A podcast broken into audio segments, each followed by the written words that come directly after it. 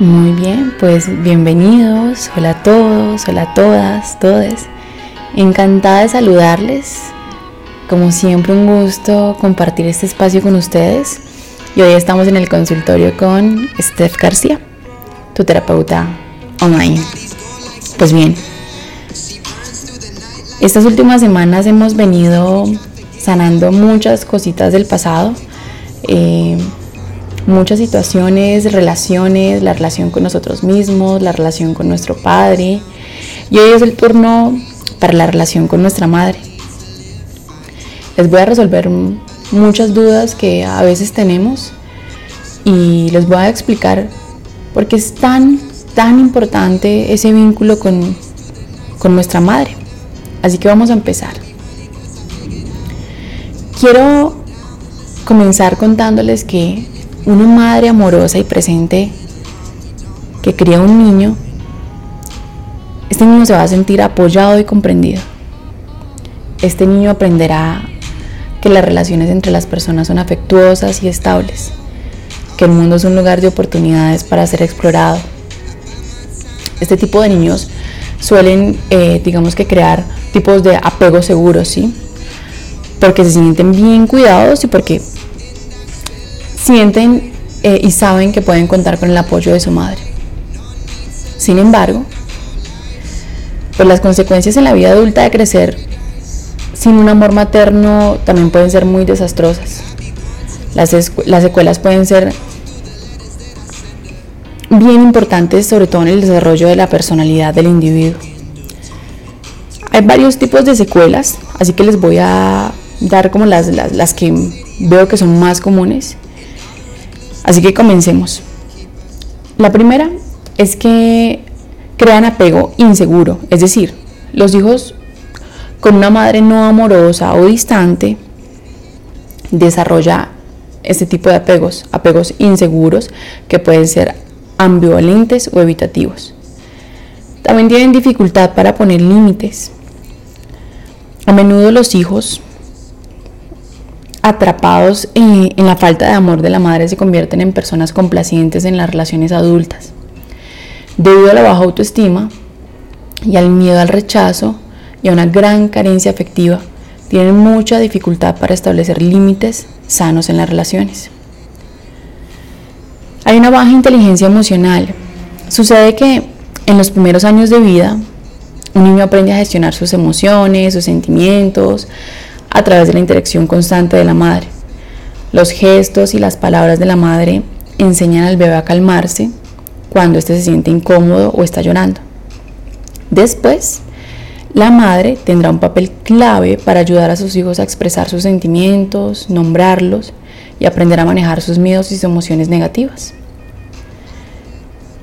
La falta de confianza en los demás. Al tener una madre emocionalmente distante, hipercrítica o poco fiable, el hijo aprende que las relaciones afectivas son peligrosas, inestables y que la confianza es efímera. También puede haber sensibilidad extrema, es decir, el miedo al rechazo puede ser, mejor dicho, estas personas que eh, son extremadamente eh, sensibles porque en su mundo interior mm, muchas veces, esto no es una regla de tres, como siempre se los he dicho, no recibieron ese amor materno y como están acostumbrados a ser siempre criticados por la madre, cualquier comentario de los demás, hasta los más inofensivos, les afecta de forma negativa. Y por último, la incapacidad de ver sus virtudes. Es decir, los individuos que tienen madres frías, hipercríticas y distantes interiorizan todo lo malo que escuchan durante la niñez. Y cuando adultos son incapaces de ver sus propias cualidades. Y si alcanzan un objetivo, suelen pensar que fue casualidad. Siempre se comparan con los demás y se ponen en una posición de inferioridad. Al final esto Todas estas dificultades son distorsiones que perjudican todos los ámbitos de nuestra vida. Pero bueno, ustedes estarán preguntando, ¿qué representa la madre en la vida de los hijos? Pues bien, ella es la que antes de nacer nos ofrece nuestra primera experiencia de cariño y de sustento. Es a través de nuestra madre que comprendemos qué es ser mujer y cómo podemos cuidar o descuidar nuestro cuerpo. Y bueno, ¿cómo afecta la ausencia de la madre en la vida de un hijo? Definitivamente la relación con la mamá influye en todas las áreas de nuestras vidas o en muchas áreas de nuestras vidas, que van desde la percepción de nuestro cuerpo hasta la relación con la pareja, la economía y por ello sanar la relación con la madre o con el vínculo materno nos permite avanzar y que nos abramos nuevas posibilidades en nuestra vida. La falta de afecto maternal produce un estado de avidez afectiva. Avidez me refiero como una necesidad, como un deseo de, afecto y un patológico miedo a ser abandonados, tanto si la privación de afecto ha sido real o percibida. Este se traduce en un estado crónico de búsqueda afectiva que compense como ese hueco y es muchas veces indefinible. Creo que en consulta muchas veces pacientes me dicen es como, como si se sienten vacíos, como algo en la mitad del pecho que no, que no terminan de llenar. Y básicamente si no se llenan estas necesidades, pues arrastramos con ellas de por vida, ¿no? Bueno, pero ¿cómo son los hijos de las madres ausentes? El hijo o la hija de una madre ausente tiene una percepción de que su madre es fría, es distante, es inaccesible, que tiene como una actitud negativa o simplemente no se halla presente en los momentos fundamentales de su infancia. Las ausencias pueden tratarse también. Esta parte que les voy a explicar es, muy importante. Cuando yo les hablo de ausencias, pueden ser de varias formas, ¿no? Porque finalmente, eh, digamos que en la vida de un niño, así su madre haya fallecido, mm, no es porque la madre haya querido dejarlo, si me hago entender, pero en la vida del niño el niño lo percibe como un abandono, ¿sí? Así que hay varias formas en las que se puede percibir ese, mm, esa ausencia o ese abandono. Y una de ellas es como les acabo de explicar, puede ser mm, una madre fallecida o una madre que efectivamente nos abandonó, una madre que nos regaló, una madre que siempre nos dejaba el cuidado de otra persona o una madre que parecía estar las 24 horas del día con nosotros sin estarlo, es decir, ignorándonos. Cuando les digo esto se me viene a la cabeza, se me vienen muchas cosas. Tengo eh, pacientes que me decían que cuando estaban niños, pues que sus madres siempre estaban ahí, porque por algún motivo, eh, digamos que o tenían su negocio familiar en la casa, o que la, mi mamá era costurera, o que mi mamá tenía una tienda en la casa, pero eran madres que mantenían todo el tiempo ocupadas y básicamente no se podían ocupar mucho de las necesidades del niño. Pero también he visto en, la actualidad muchas madres que sí, están con sus hijos 24 horas, pero con el celular en las manos y básicamente sus hijos parecen como un cero a la izquierda, pareciera que el celular es más importante que los hijos. Entonces, esto también es un tipo de ausencia dentro, del, dentro de la percepción del niño, ¿sí? Bien, pues aquí viene un tema bien importante mm, y es una pregunta que a mí me costó mucho interiorizarla, eh, aceptarla y entenderla. Y es cómo saber si tu madre no te quiere. Así es, mis queridos oyentes. Por más difícil que esto pueda sonar, también es una realidad de la que hay que hablar y hay que ir aceptando. En ocasiones hay madres que no aman a sus hijos y que puede que esto les parezca sorprendente, pero les aseguro, lo he visto ya en muchas ocasiones. Y así es, cuesta mucho asumir y asumar, aceptar por parte de un hijo que vive rechazo, que vive falta de amor y de compasión. Pero pues hay que aceptar la realidad y es lo que es. Y se trata de estas madres que critican todo lo que dices, haces, juzgan tus opiniones, no le dan valor, no le dan el valor que se merecen. Pareciera que pocas veces se sienten agradados con tu compañía, pareciera que están en una competencia contigo, madres que insultan, denigran y faltan al respeto a sus hijos, los maltratan física y psicológicamente. Mm, en muchas ocasiones, sí, también son chantajistas emocionales. Aquí cabe aclarar que muchas de estas eh, mujeres eh, con estas características tan marcadas pueden ser eh, que también tengan algún trastorno, ¿cierto? No siempre, pero sí en muchas ocasiones cuando son tan con todas estas características que les acabé de, nombrar, puede que detrás de ello haya un trastorno. Así que yo sé, es una durísima realidad mm, y es que cuesta gestionarla porque dentro de nuestra estructura mental no podemos entender que una madre no quiera un hijo. Y al no poder entenderlo, pues nos resulta más difícil seguir adelante y dejar la realidad a un lado. Pero bien, Ahora la pregunta es, ¿por qué una madre puede abandonar a un hijo? Bueno, pueden ser muchas las causas y muy variadas. Como les había mencionado antes, puede ser la salud mental de la mujer, pánico, desesperación, miedo, la soledad, la pobreza, el hambre, la violencia. Creo que cada caso debe ser abordado con cuidado y hay que tratar de comprender ¿Qué fue lo que pasó? Bueno, y a todas estas entonces ustedes se preguntarán, ¿qué significa sanar la relación con la madre? Perdonar a nuestra madre creo que es ser capaz de ver la niña herida que hay en ella. Y esto nos permite reconciliarnos con el pasado y romper la cadena. Miren, la relación con nuestra madre es la más importante en la vida porque es la base con la que construimos todas las demás relaciones. La relación con nuestra madre es la más significativa en nuestra vida. La madre representa al mundo en su totalidad y lo que proviene de él. Yo creo que mm, en la mayoría de procesos terapéuticos es fundamental explorar la relación con la madre y con el padre también, por supuesto, pero la madre es la que nutre, la que se ocupa de las necesidades del niño o de la niña, la que da ese sostén. Creo que una mujer empieza a darse cuenta de la complejidad de la maternidad cuando es madre, o al cabo del tiempo al reconocer su parte femenina. Y también necesitamos perdonar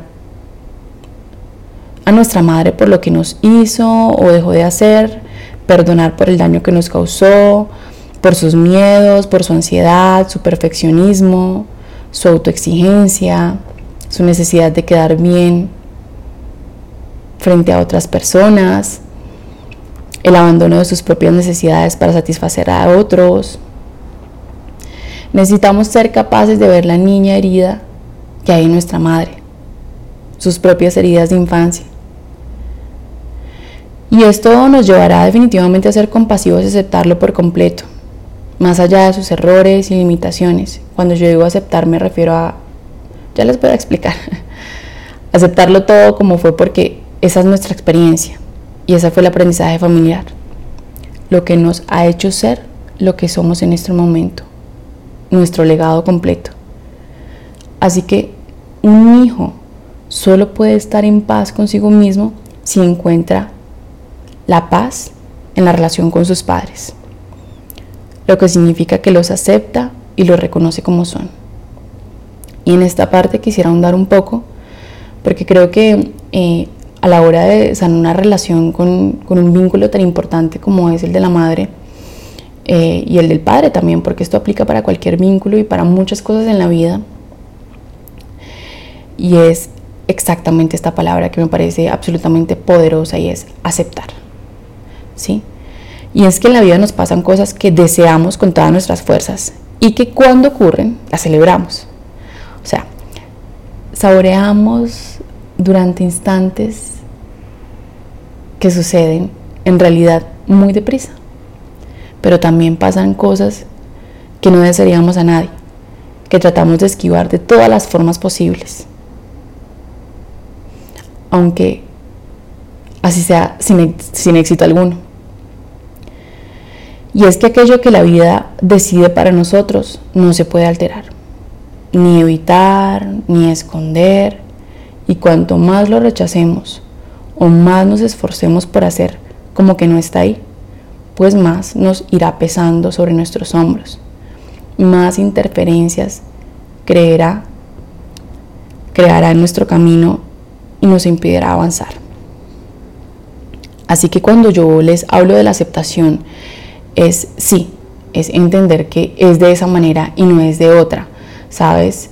Es entender que mm, pues no me puedo devolver, no puedo devolver el tiempo y, cambiar a mi mamá o cambiar a mi papá, por más que yo lo desee y piense todos los días en eso, no lo puedo hacer. O sea, tenemos básicamente dos opciones. Aceptar y fluir con la vida y con lo que eso significa, o rechazarlos y llevar una vida tremendamente infeliz, ¿sí? Así que cuando digo aceptar me refiero a decir sí, lo acepto. Lo cual no significa que me parezca bien. Me refiero a acepto que eso me pasó, que es así, que no depende de mí. Acepto que mi madre no me quiere, que me ha maltratado, que he tenido una infancia difícil, que han abusado de mí, que quizás me han abandonado. Mm, que no supe decir que no, que no sé poner límites, que he permitido cosas impermitibles, que tuve miedos, que me paralizaron, que he buscado de forma incansable que me amaran aunque jamás lo han hecho y lo sigo buscando y que sigo buscando la aprobación de esa mamá aunque jamás seré suficiente para ella. Sí, sí, sí, sí, lo acepto, lo acepto y lo acepto. Tú lo puedes gritar, puedes patalear, puedes enfadarte, puedes llorar, pero asume que eso ya pasó. Bueno, o que tal vez sigue pasando. Y jamás podrás cambiarlo, porque cambiar eso no depende de ti. Tú no puedes obligar a tu madre a que te ame. Pero definitivamente sí puedes hacer cosas por ti mismo.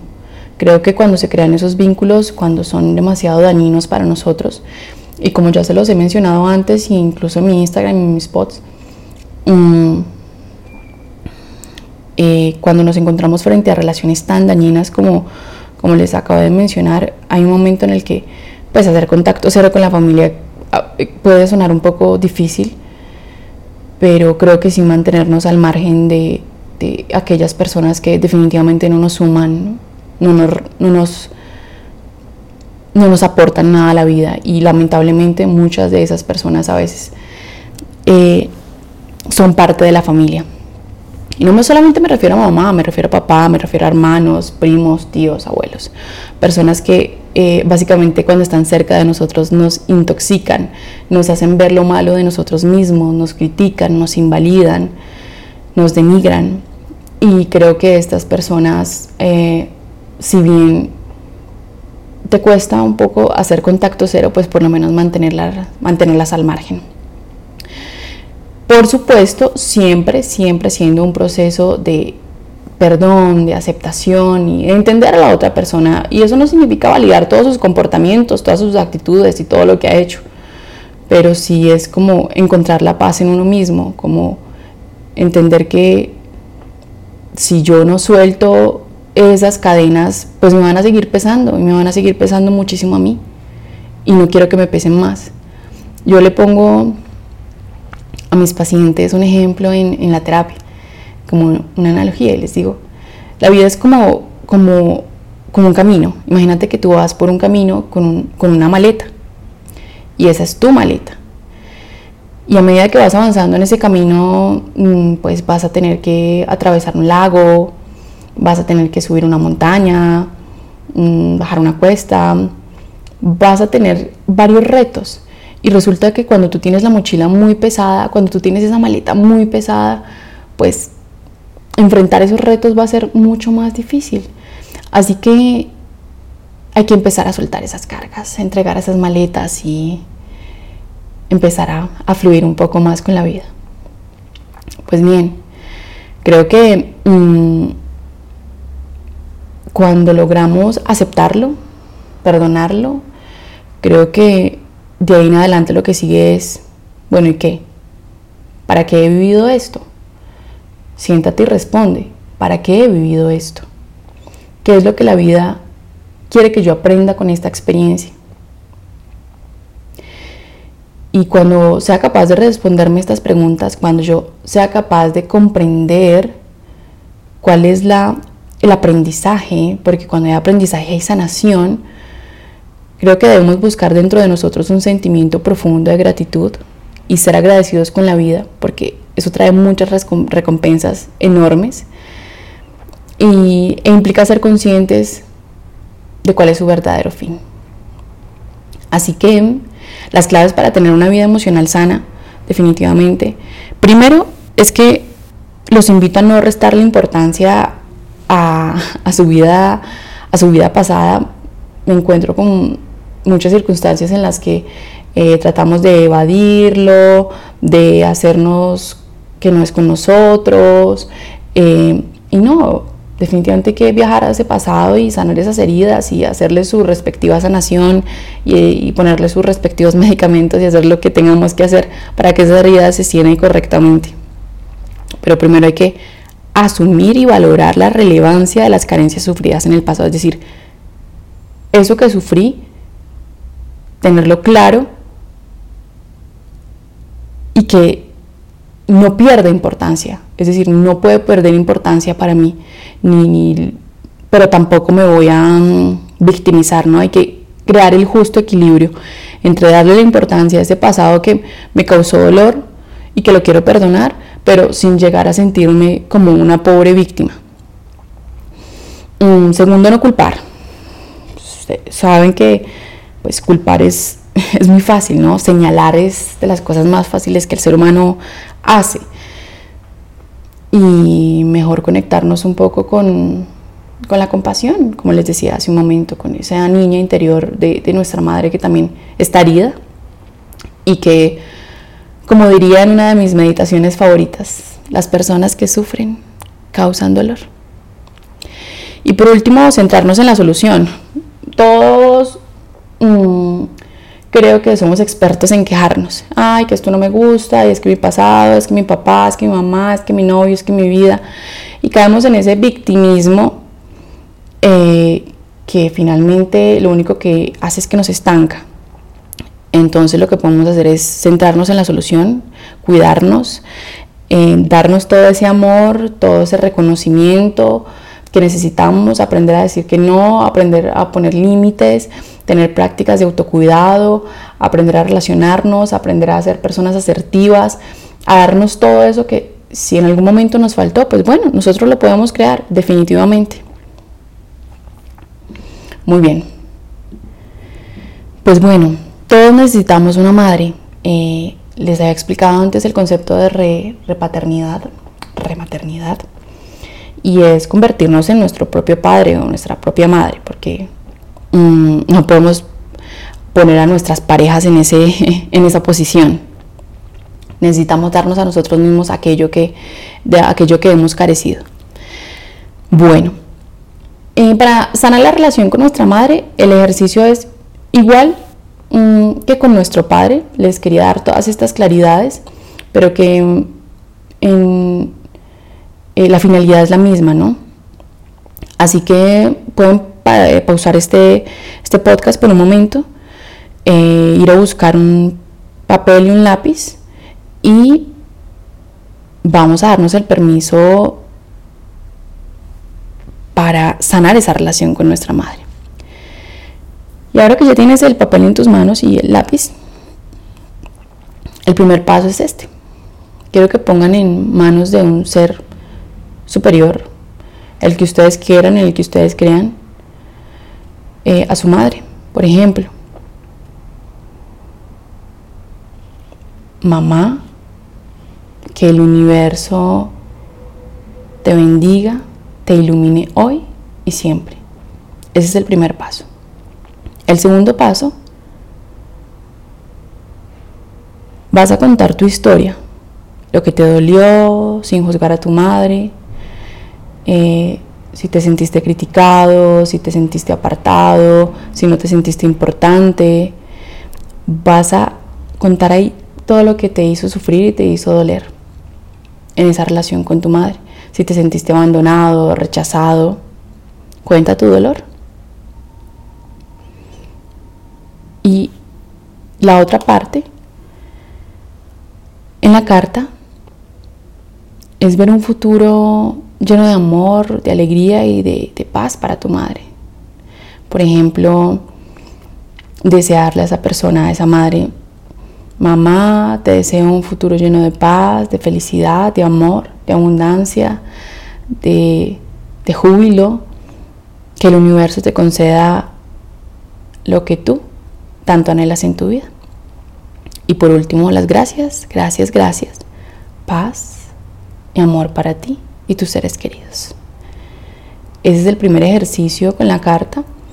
Eh, si ustedes quieren, la pueden, mm, la pueden quemar. Y el otro ejercicio, como siempre, como me encanta, ustedes saben, quiero que se pongan cómodos, que busquen un lugar en el que no tengan ninguna interrupción, en el que se puedan acostar cómodamente, eh, hacer esta visualización para sanar la relación con la madre, que es igual a la, a la visualización que hicimos con la relación con el padre, pero ahorita lo que vamos a hacer es imaginarnos o poner en nuestra mente la imagen de nuestra madre. Así que busquen un lugar cómodo y vamos a empezar. Quiero que notes tu respiración, que te centres en la respiración.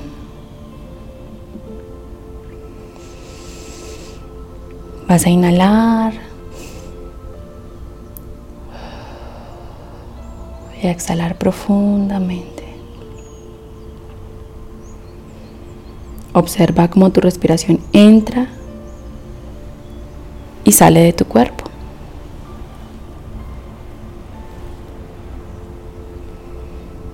Quiero que seas consciente de lo cómodo y seguro que estás ahora, porque eres un adulto capaz y funcional. Inhala profundamente.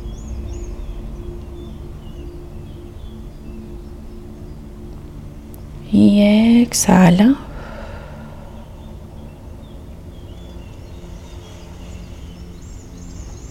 Vas a inhalar en cuatro tiempos. Inhala. Uno, dos, tres, cuatro. Retienes el aire en, cuatro tiempos. Tres, 2, 1 y exhalas en 6, 5, 4, 3, 2, 1. Inhalas en 4, 3, 2, 1. Retienes en 4, 3, 2, 1. Exhalas en 6, 5, 4, 3, 2, 1. Inhalas de nuevo.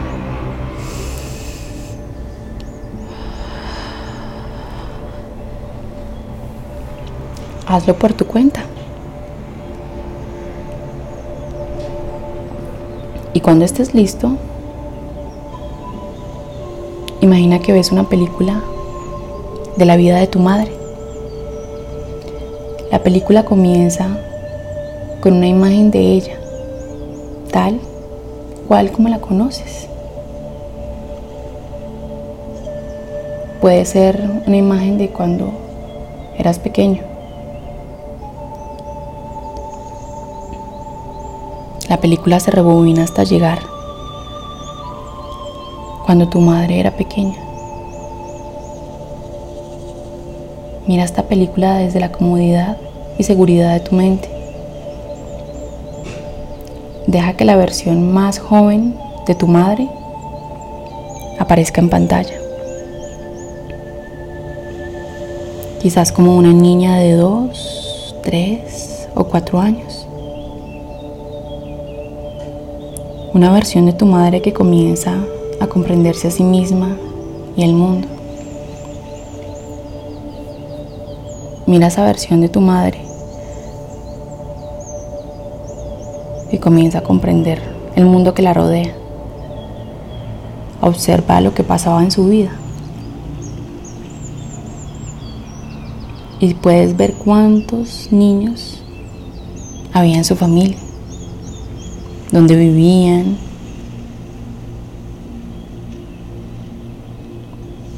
si su familia era rica, pobre, si era fácil o difícil.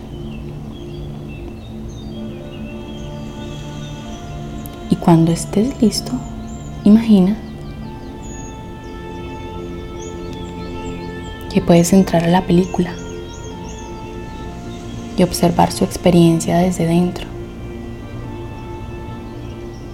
Entra y mira a través de sus ojos. Respira con sus pulmones. Siente lo que es ser ella.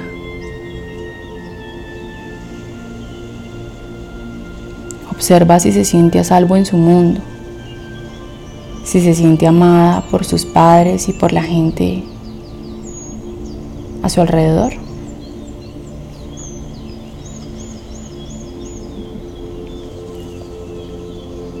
Date cuenta si se siente que pertenece, que es importante. Y pregúntate, ¿qué decidió tu madre que era verdad sobre sí misma y su mundo?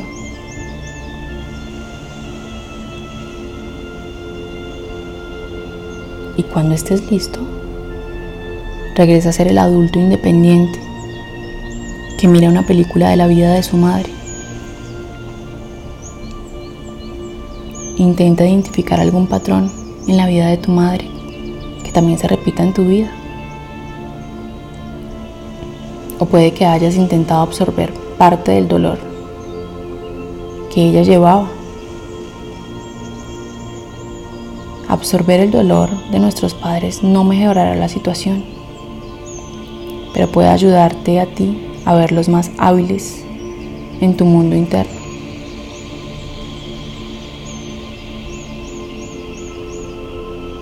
Crearemos una versión de tu madre más ingeniosa, que tenga todo lo necesario para ser la madre que necesitabas en tu vida. Comienza a imaginar una segunda película sobre la vida de esa niña, pero esta vez veremos que desde que nació fue recibida con amor. Imagina a sus padres recibiéndola con los brazos abiertos y diciéndole que están felices de que llegara. Imagínales diciendo, bienvenida pequeña, estamos felices de que al fin llegaras.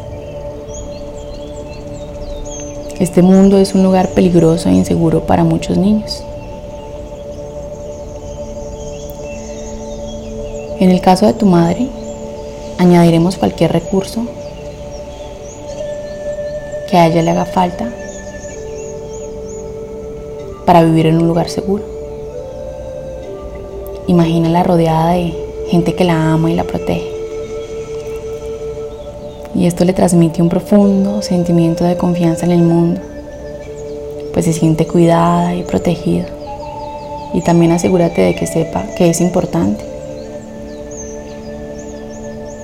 Imagínate que se puede expresar libremente, que puede expresar quién es, que respetan su forma de ser Y si quieres ofrecerle algo más, como palabras de amor, aliento y apoyo, u otros recursos que puedas necesitar, hazlo en este momento.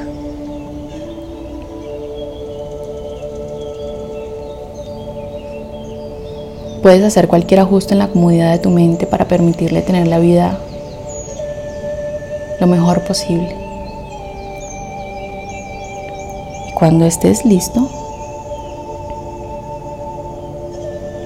haz que comience a crecer en esta nueva experiencia de vida. Una vida en la que se sienta amada, segura e importante. Una vida donde pertenezca y pueda expresarse.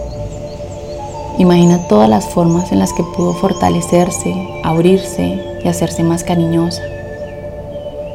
Mientras fue creciendo en su niñez, rodeada de apoyo incondicional, hasta llegar a la adolescencia hasta llegar a su juventud,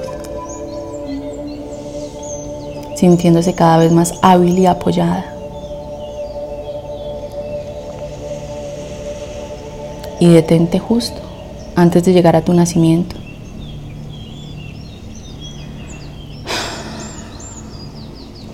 Ahora vas a repetir la película dos veces. Mírala crecer fuerte y abierta y hábil, lista para vivir una vida hermosa con una niña o un niño como tú.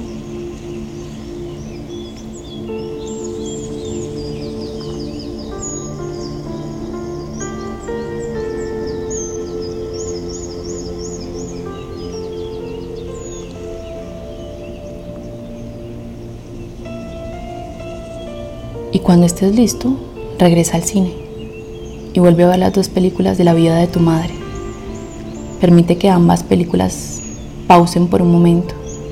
Mira la primera imagen de tu madre, la que te crió lo mejor que pudo. Y la segunda imagen de tu, de tu madre, la que tuvo todos los recursos y pudo darte mucho más. Y mientras miras, a la madre que te crió, dile, querida madre, siento mucho todas las carencias que sufriste, todos los momentos en los que tuviste miedo y sentiste que no era suficiente, todas las oportunidades que perdiste y todas las experiencias que no pudiste vivir. Desearía con todo mi corazón que hubiera sido distinto. Desearía poderte haber ayudado. Así que madre, te regreso todo el dolor que no debí cargar conmigo. Sé que las carencias no fueron tu verdad. y tampoco son tu verdad ahora.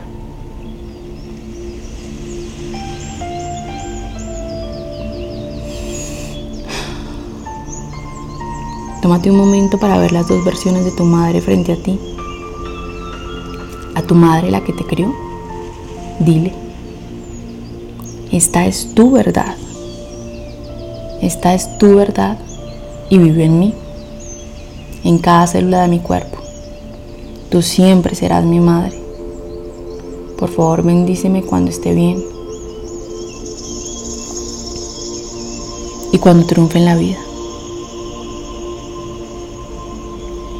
Ahora permite que ambas representaciones de tu madre se unan en una sola. Permite que tu madre, la que te crió, tenga acceso a todos los recursos, la seguridad, el amor, y la importancia que necesitaba. Y cuando estés listo, imagina el momento antes de tu nacimiento, listo para llegar al mundo con una madre más apoyada e ingeniosa, una madre lista para recibirte. Entra en esa versión de ti que acaba de llegar al mundo. Imagina que naces en todo este amor, seguridad, en importancia y que ahora recorre cada parte de tu cuerpo. Escucha cómo te dice, bienvenido al mundo pequeño, pequeña. Estoy feliz de que al fin llegaras. Permítete recibir todo ese amor. Siéntelo recorrer todo tu cuerpo, como un aliento desde la cabeza hasta los dedos de los pies. empapando cada célula de tu cuerpo. Y cuando estés listo, comienza a crecer, sintiéndote apoyado con todos los recursos de tu madre. Imagínala detrás de ti, con tus manos sobre tus hombros, acompañándote mientras creces durante tu infancia. Eres un niño o una niña apoyada.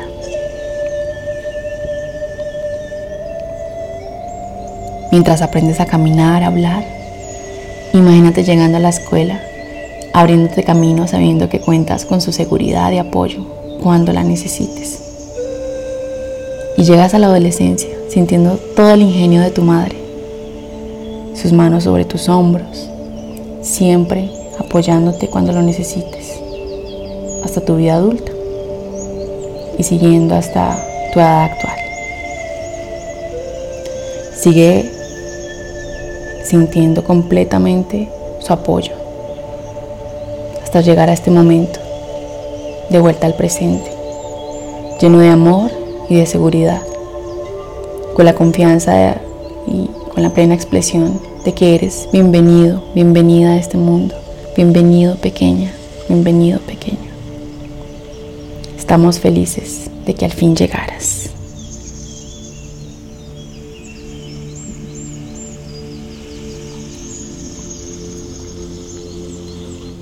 Muy bien, pues este es un ejercicio fascinante. Yo les he explicado antes que la mente no sabe qué es real y qué no. Así que si ustedes se proponen hacer este ejercicio las suficientes veces, pueden crear el escenario en su mente, todo este escenario que acabamos de hacer para que su mente asuma esto como una nueva verdad, una nueva realidad. Pero no por nadie, esto es un tema personal, es de cada persona, ¿sabes? Es de, es de cada ser humano, es de querer hacerlo, es de, es de querer sanar adentro porque finalmente no me interesa mm, culpar a nadie más, ni señalar a nadie más, ni... Y lo único que se requiere tras, para hacer este, este, este ejercicio es como realmente el compromiso, es querer hacerlo con el corazón, cuando hacemos los procesos de perdón eh, y, de cortar estas ataduras, quiero que tengan muy en cuenta que necesitan hacerlo con una intención, ¿sí? Con una intención que venga de su corazón realmente, que ustedes realmente quieran hacerlo. Esto ya se los dije antes y se los vuelvo a repetir. Así que este ejercicio lo pueden hacer todas las veces que quieran, que lo sientan necesario. Espero les haya gustado y eh, si sacó algunas lágrimas de ustedes, pues bueno, también está bien, eh, se lo pueden permitir. Eh, todas estas emociones que, nos sobrevienen haciendo este tipo de ejercicios. Mm, creo que este podcast quedó un poco más largo de lo, que, de lo normal. lo pueden repetir las veces que quieran justamente en esta parte. Y para finalizar, recuerde que, recuerde que me pueden seguir en todas mis redes sociales, en Instagram como arroba Steph García-terapeuta, en TikTok como Steph García-terapeuta. Y recuerden que me pueden seguir escuchando aquí en Spotify o en Apple Podcast y me encuentran como el consultorio con Steph García. Y por supuesto, si sabes de alguien que le pueda servir este podcast, no dudes en compartirlo. Hasta la próxima.